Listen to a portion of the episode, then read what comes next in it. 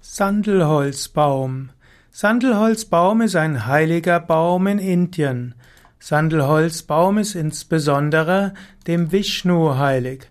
Und so wird Sandelholz zum Beispiel verwendet für Japamalas, also für Kerzen, äh, für Ketten, zum Beispiel Arm, Bänder oder auch letztlich Perlenketten an Handgelenken oder um den Hals, aber insbesondere für Gebetsketten, die man verwendet, um Mantras zu, zu wiederholen.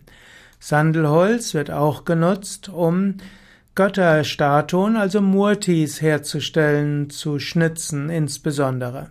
Sandelholz ist aber eben auch ein Baum und sein Baum, der bis acht, der Moment bis zu,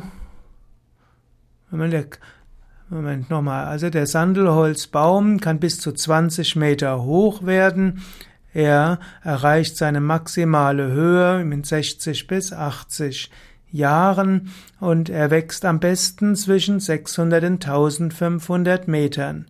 Ab dem Alter von 15 Jahren bildet der Sandelholzbaum pro Jahr ungefähr ein Kilogramm Kernholz. Und äh, Sandelholzbaum gedeiht besonders gut auf feuchtem und sandigen Böden. Er verträgt keinen Frost und auch keine Staunässe. Sandelholz wird besonders geschätzt in Indien und auch im Westen für seinen besonderen Duft und so wird er verwendet für Parfüm und Kosmetika. Und man kann aus dem Kernholz auch Sandelholzöl destillieren. Und Sandelholzöl wird manchmal auch als Heilöl verwendet. Sandelholz kann man auch verwenden als, äh, man kann auch verwenden als äh, aus dem Stamm. Man kann auch den Sandelholz verwenden aus Rinde und Meistens verwendet man eher das Kern, den, den, das Kernholz des Stammes und auch Zweige von Salta, Santalum album und kann daraus dann letztlich einen Heiltee herstellen. Und so gibt es auch eine, einige ayurvedische Medikamente, wo Sandelholzzubereitungen dabei sind.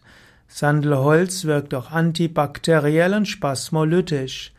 Sandelholz wird auch verwendet für Sandelholzpaste. Die Sandelholzpaste kann aufgetragen werden, zum Beispiel auf die Stirn, auf das dritte Auge. Die Vaishnavas in Indien verwenden Sandelholzpulver auf der Stirn, um Vishnu zu verehren und um Rama, Krishna, Vishnu oder Lakshmis Energie im Menschen anzurufen.